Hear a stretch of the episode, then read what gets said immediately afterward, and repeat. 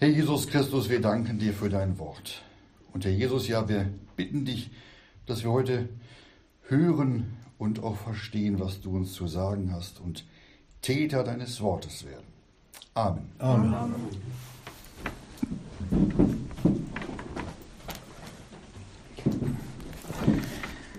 Ja, Markus Kapitel 2 lesen wir jetzt gleich die Verse 3 bis 12. Die Überschrift lautet heute Der Gelähmte und sein Ruhebett. Lesen wir zuerst unseren Text. Und sie kommen zu ihm und bringen einen Gelähmten von Vieren getragen. Und da sie wegen der Volksmenge nicht nahe zu ihm kommen konnten, deckten sie das Dach ab, wo er war. Und als sie es aufgebrochen hatten, ließen sie das Ruhebett hinab, auf welchem der Gelähmte lag. Als aber Jesus ihren Glauben sah, spricht er zu dem Gelähmten, Kind, deine Sünden sind vergeben. Etliche aber von den Schriftgelehrten saßen da selbst und überlegten in ihren Herzen, was redet dieser also? Er lästert. Wer kann Sünden vergeben als nur einer, Gott? Und alsbald erkannte Jesus in seinem Geiste, dass sie also bei sich überlegten und sprach, was überlegt ihr dies in euren Herzen? Was ist leichter zu einem, zu dem Gelähmten zu sagen, deine Sünden sind vergeben, oder zu sagen, steh auf, nimm dein Ruhebett auf und wandle. Auf dass ihr aber wisset, dass der Sohn des Menschen Gewalt hat, auf der Erde Sünden zu vergeben, spricht er zu dem Gelähmten.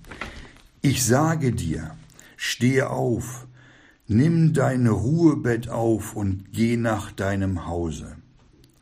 Und alsbald stand er auf, nahm das Ruhebett auf und ging hinaus vor allen, so dass alle außer sich gerieten und Gott verherrlichten und sagten, niemals haben wir es also gesehen.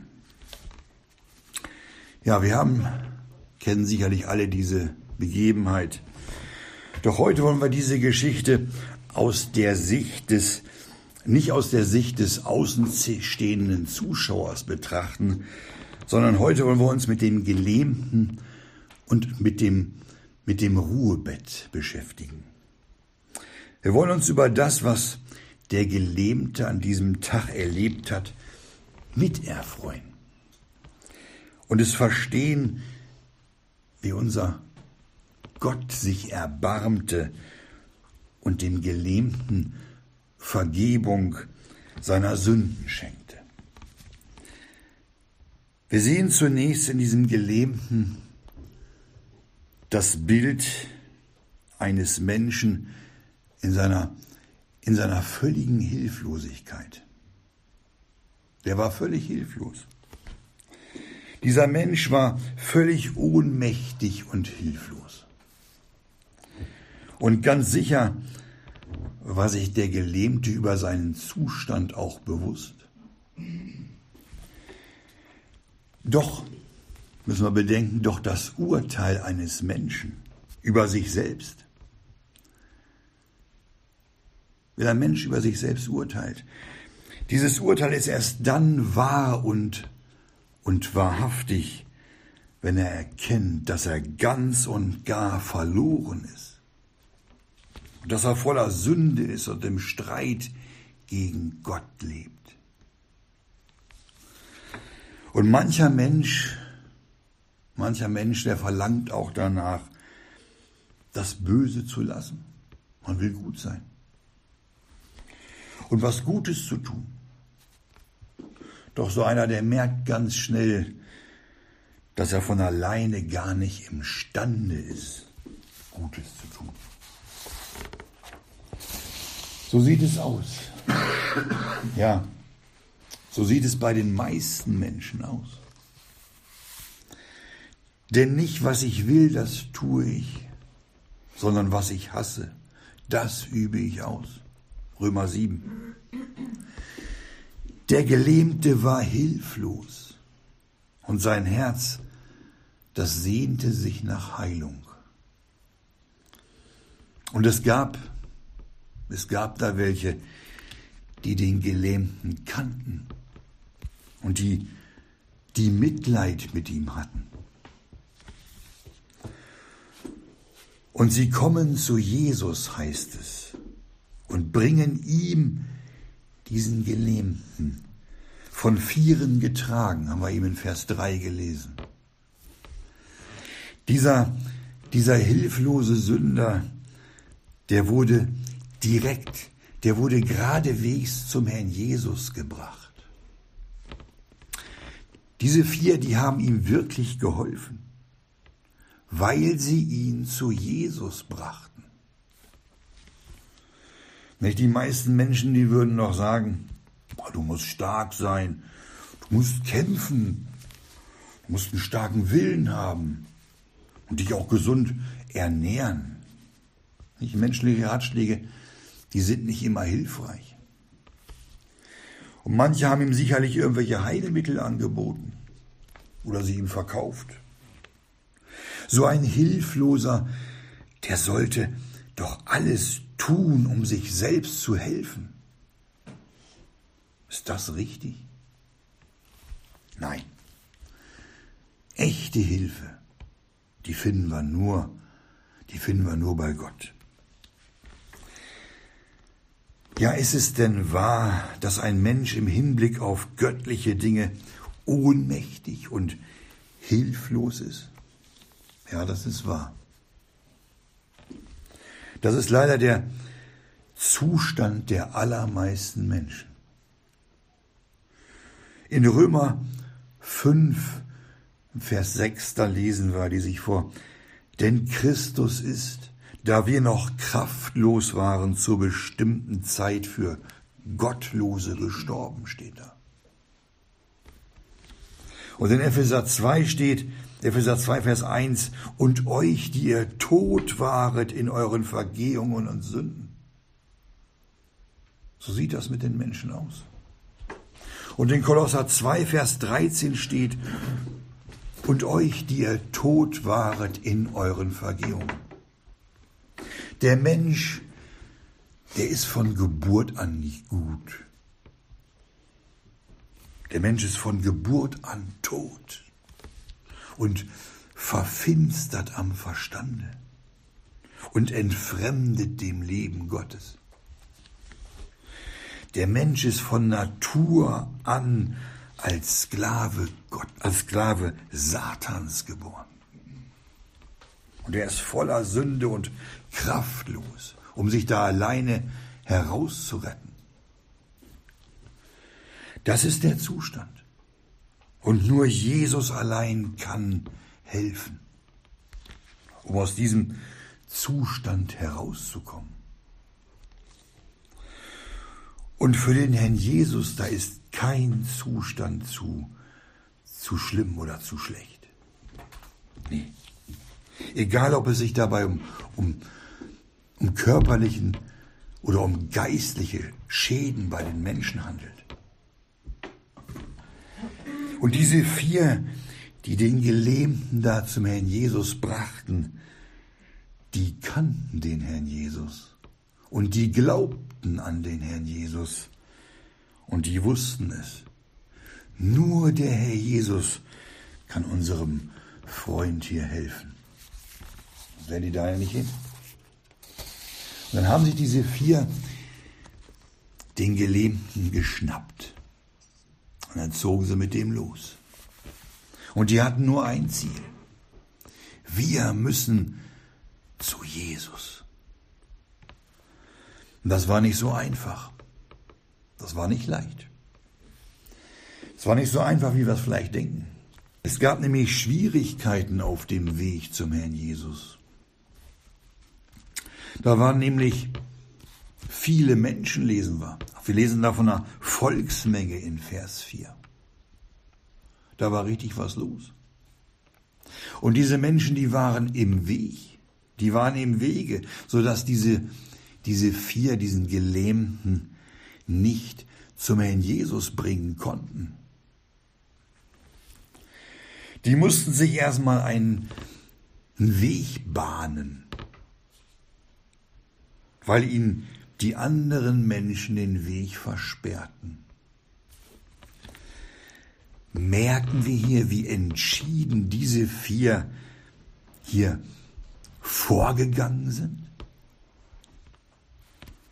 Vers 4. Und da sie wegen der Volksmenge nicht zu nahe, nicht nahe zu ihm kommen konnten, deckten sie das Dach ab, wo er war. Und als er, und als sie es aufgebrochen hatten, ließen sie das Ruhebett hinab, auf welchem der Gelähmte lag.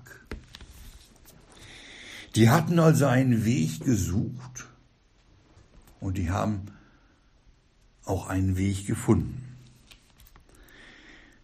Als diese vier Träger das Dach aufbrachen,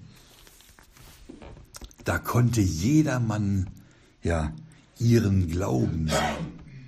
Alle konnten den Glauben dieser vier sehen. Das war eine Anstrengung, ja eine Tätigkeit, die nur aus, die sie aus Glauben getan haben. Ja. Diese vier, die hatten ihr Ziel nicht aus den Augen verloren. Die wollten mit dem Gelähmten zu Jesus.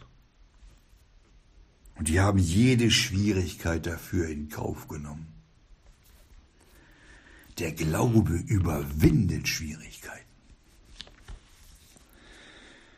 Und wenn wir, wenn wir eine arme, eine arme Seele zum Herrn Jesus führen, dann dürfen wir der Mühen und der Schwierigkeiten dabei nicht gedenken. Nee, gar keine Beachtung schenken. Auch wir machen den Weg frei und überwinden Schwierigkeiten, damit eine Seele zu Jesus findet. Was hatten diese vier für einen ernsten und überwindenden Glauben? Die haben dann, weil sie nicht so zu nahe an den Herrn Jesus herankamen, das Dach abgedeckt, haben es aufgebrochen, genau da, wo der Herr Jesus war. Und dann haben die, jetzt pass mal auf, dann haben die nicht nur den, den Gelähmten durch das Loch im Dach runtergelassen. Nee, sondern auch das Ruhebett. Das, worauf der Gelähmte ja lag. Das war was ganz Besonderes. Und wenn wir, um es mal in der Sprache der Bibel zu sagen, wenn wir jemanden hinablassen zu den Füßen Jesu und mit diesem Menschen auch das Ruhebett, also das, worauf er ruhte, das, worauf der Gelähmte lag, worauf er ruhte, das lag jetzt auch vor dem Herrn Jesus, ganz offenbar. Viele Menschen ruhen sich auf etwas aus und vertrauen auf etwas. Ruhebett. Schwierigkeiten müssen überwunden werden. Und da in Kapernaum, da musste das Dach aufgebrochen werden, um den Gelähmten mit dem Ruhebett hinab, hinabzulassen. Was ist das für ein schönes Bild? Die Menschen müssen runter. Und zwar zu den, zu den Füßen Jesu. Und zwar mit ihren Ruhebetten. Und von diesen Ruhebetten, da gibt es ganz unterschiedliche Sorten. Ja, Viele haben ihr Ruhebett in der Kirche gefunden und sagen dann, ich bin doch getauft, zahle Steuern. Und so manches Ruhebett ist die Konfirmation oder die Kommunion. Man gehört doch dazu und kann völlig beruhigt sein. Seine falsche Ruhe. Manche haben sogar im Urknall ihr Ruhebett gefunden. Ja, die machen sich überhaupt keine Gedanken mehr. Und die sagen dann, es gibt keinen Gott, sondern nur Evolution. Es ist egal, worauf sich ein Mensch ausruht. Der Mensch muss runter mit seinem Ruhebett zu den Füßen Jesu. Und der Gelähmte hier in unserem Text, der lag nun mit seinem Ruhebett zu den Füßen Jesu. Diese vier Träger, die hatten Glauben bewiesen. Und als der Jesus dann ihren Glauben sah, lesen wir in Vers 5, als aber Jesus ihren Glauben sah, spricht er zu dem gelähmten Kind, deine Sünden sind vergeben. Von der Gelähmtheit. Tja, da schien der Herr Jesus gar keine, gar keine Notiz zu nehmen. Und so erkennen wir in den, den Worten unseres Herrn Jesus, dass es um eine viel, viel schlimmere Sache ging als um die Gelähmtheit. Mhm. Denn viel gefährlicher als diese Krankheit, als Blindheit oder auch das Gelähmtsein, wurde hier die Sünde, als das als das viel schlimmere Übel zuerst behandelt. Kind, deine Sünden sind vergeben. Das war das Erste, was der Gelähmte brauchte. Die Sünde war doch seine größte Not. Und diese größte Not, die wurde auch zuerst gestillt. Und genauso ist es noch heute. Die größte Not ist die Sünde. Guck mal, der Jesus hat ja nicht gesagt, steh auf, nimm dein Ruhebett auf und wandle, und dann werde ich dir die Sünden vergeben. Das war ja genau umgekehrt. Zuerst musste doch die Ursache behandelt werden, weshalb er überhaupt gelähmt war. Es ist ja oft so das verkehrte Denken der Menschen. So viele denken, dass man doch zuerst Kraft braucht zum Wandel und dann sehen wir weiter. Das ist nicht richtig. Das ist nicht richtig. Denn das, was ein Mensch wirklich braucht, wenn er zu Jesus gebracht wird, ist die Vergebung seiner Sünden. Wie herrlich ist das, wenn ein hilfloser und kraftloser Sünder zum Herrn Jesus gebracht wurde. Und alles, worauf er sein Leben lang geruht hatte, mit hinabgelassen wird zu den Füßen des Sohnes Gottes. Jetzt pass mal auf.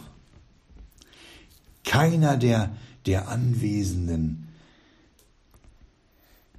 hatte etwas bemerkt, nämlich das Seufzen des sündenbeladenen Herzens dieses Gelähmten. Nur der Herr Jesus hat dieses Seufzen gehört. Und er hat sich sofort um diesen wichtigen Punkt gekümmert das, das tut der Herr Jesus noch heute. Zu dem Gelebten sagt der Kind, deine Sünden sind vergeben. Und was für ein Segen liegt in diesen Worten. Ist uns das heute richtig bewusst? Das Bewusstsein der Vergebung der Sünden ist doch das Vorrecht eines jeden Gläubigen, ja sogar des jüngsten und schwächsten Kindes Gottes. Ja. Darum haben wir ja auch schon in 1. Johannes 2, Vers 12 gelesen. Ich schreibe euch Kinder, weil euch die Sünden vergeben sind, um seines Namens willen. Ja, die Vergebung der Sünden wird verkündigt durch den Tod und die Auferstehung Jesu Christi. Hm. Das ist der Inhalt der frohen Botschaft.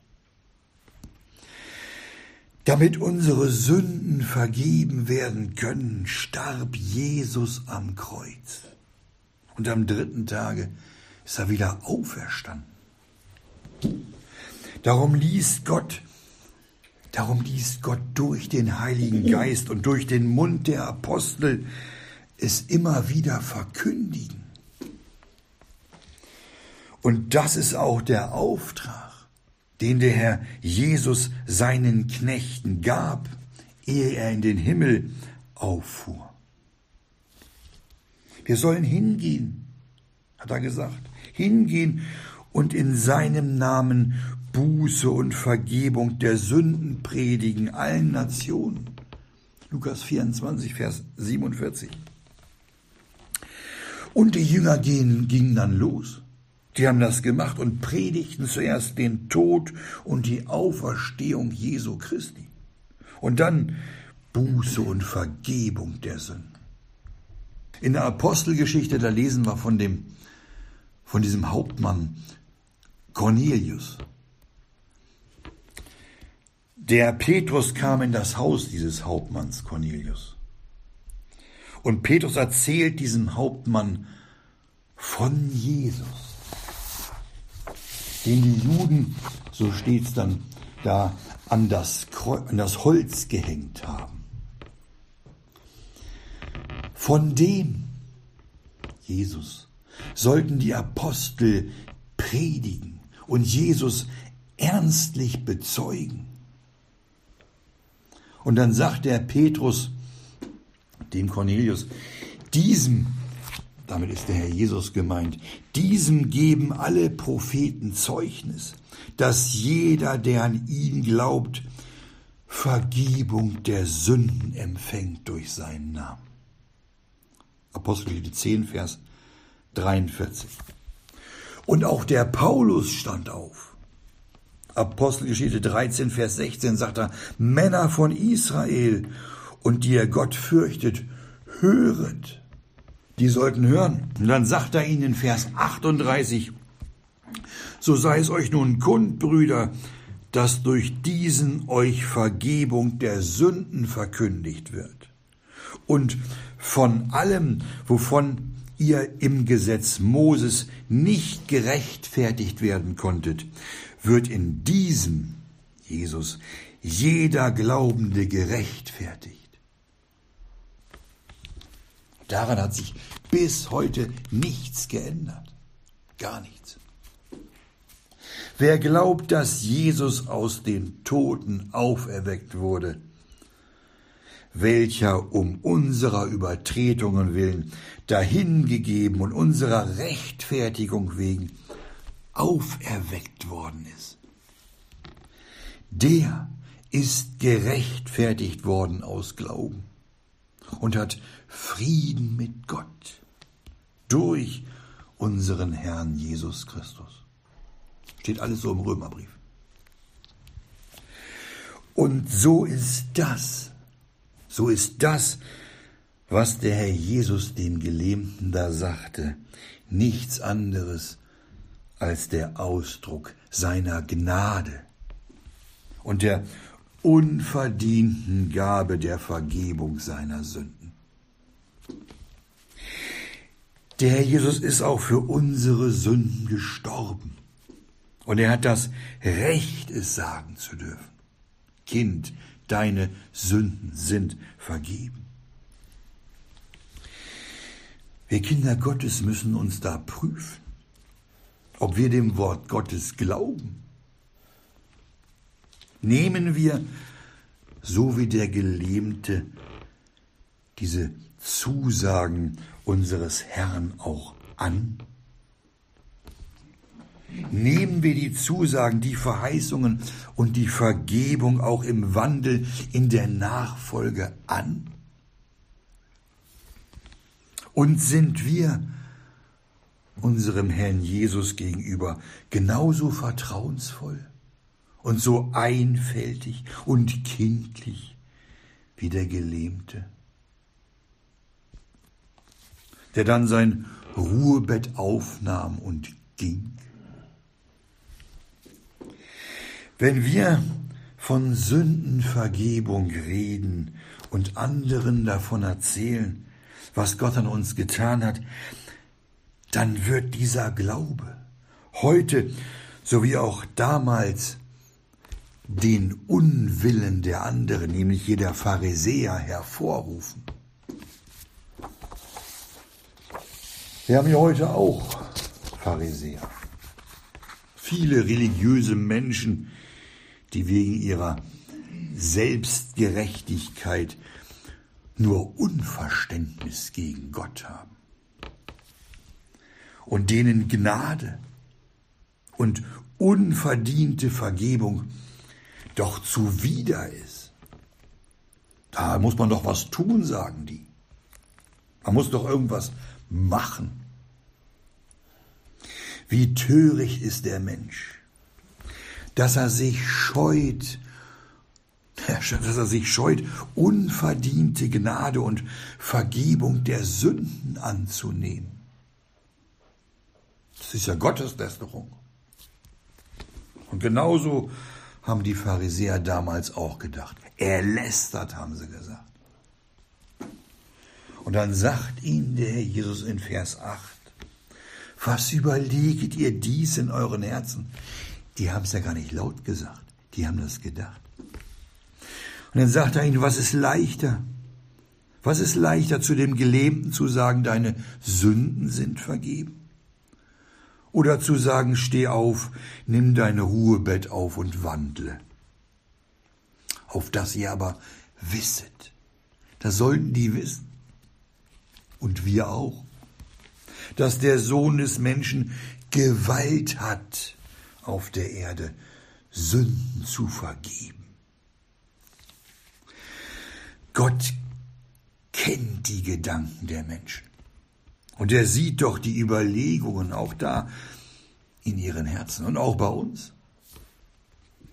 Der Herr Jesus vergibt Sünden und er schenkt auch die Kraft zum Wandeln.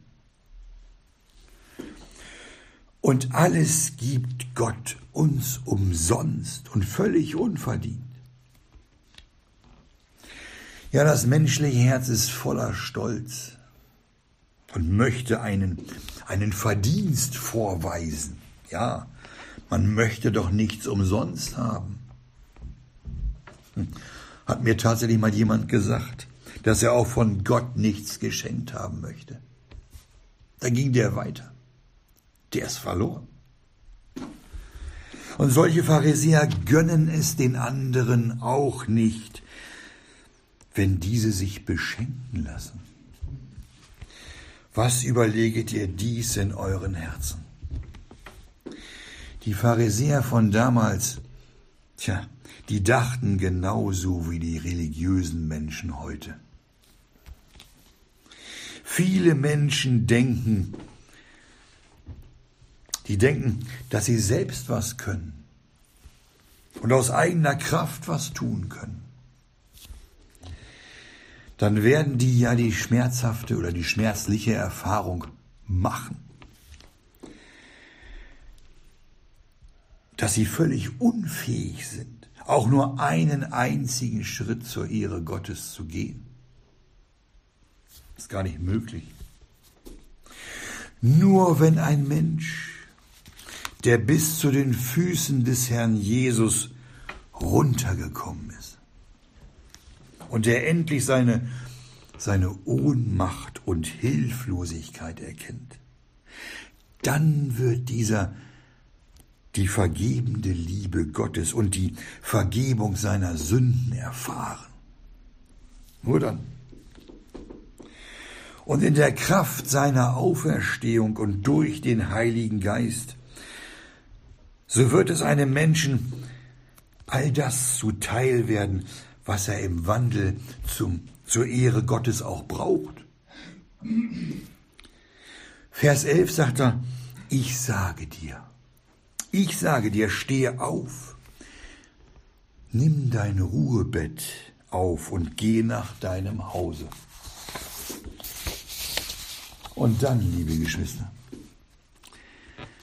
dann wird so einer das, das aufnehmen können, worauf er lag, wo er sich darauf ausgeruht hat. Er wird es wegtragen und Gott lobend und danksagend sein. Sieht der Herr Jesus diesen Glauben auch bei uns? Und vertrauen wir ihm, wenn er uns sagt, Kind, deine Sünden sind vergeben? Nehmen wir das an?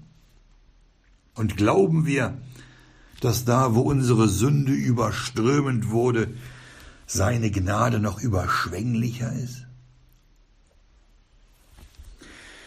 Ist an dieser Stelle in unserem geistlichen Leben alles in Ordnung? Müssen wir uns selbst fragen. Und nehmen wir voller Freude und Dankbarkeit die Vergebung an? Dann wird die Erleichterung und die Freude über die Vergebung in unserem Leben in den Vordergrund rücken. Und unser Wandel wird Zeugnis davon ablegen, dass der Herr Jesus unseren Glauben sah und uns sagte, Kind, deine Sünden sind vergeben. Und die anderen, die sehen das, so wie auch im Vers 12. Und alsbald stand er auf, steht da, nahm das Ruhebett auf und ging hinaus vor allen. Der hatte tatsächlich Vergebung seiner Sünden erhalten. Und er hatte Kraft erhalten, um aufzustehen. Und die Last des Ruhebettes aufzunehmen. Und dann ging er mit dem Ruhebett hinaus vor allen. Alle konnten sehen, was Gott ihm geschenkt hatte, so dass sie als alle außer sich gerieten und Gott verherrlichten und sagten, niemals haben wir es also gesehen. Aber was sie nicht sehen konnten, das war die Dankbarkeit im Herzen über die Vergebung seiner Sünden. Aber die Kraft, die er gekriegt hatte und jetzt wandeln konnte, das sahen sie alle. Dann staunten die, dann staunten die. Das, worauf der lag, das hat er jetzt weggetragen. Ja, natürlich hat der das Ruhebett weggetragen, weil es doch überflüssiger Ballast war, der im Wandel nur störte. Irgendwelche sperrigen Sachen sind auch für unseren Wandel sehr hinderlich. Der einst Gelähmte hat das Ruhebett sicherlich auf den Müll geworfen. Klar. Er hat es losgelassen, weil er das Ruhebett, das ihm nur eine falsche Ruhe gab, nicht mehr brauchte. Der Gelähmte ist uns hier ein schönes Vorbild geworden. Denn er kam, er kam zu den Füßen des Herrn Jesus in Wahrheit zur Ruhe. Er hat ja gesagt, ich will euch Ruhe geben. Und er hat den Worten Jesu geglaubt und die Vergebung angenommen. Und wer heute als Kind Gottes geistlich lahmt und dessen Nachfolge schwer oder beschwerlich ist und der merkt, dass es nicht weitergeht,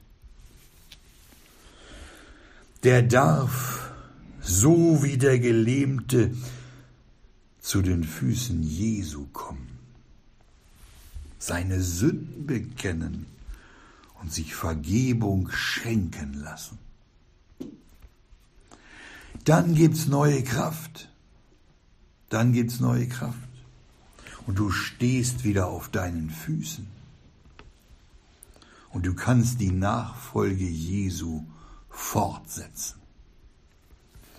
Und dein Ruhebett und dein Ruhebett, das sind die Dinge, auf denen du es dir bequem gemacht hast und dich an der Nachfolge hindern und dir die Kraft rauben.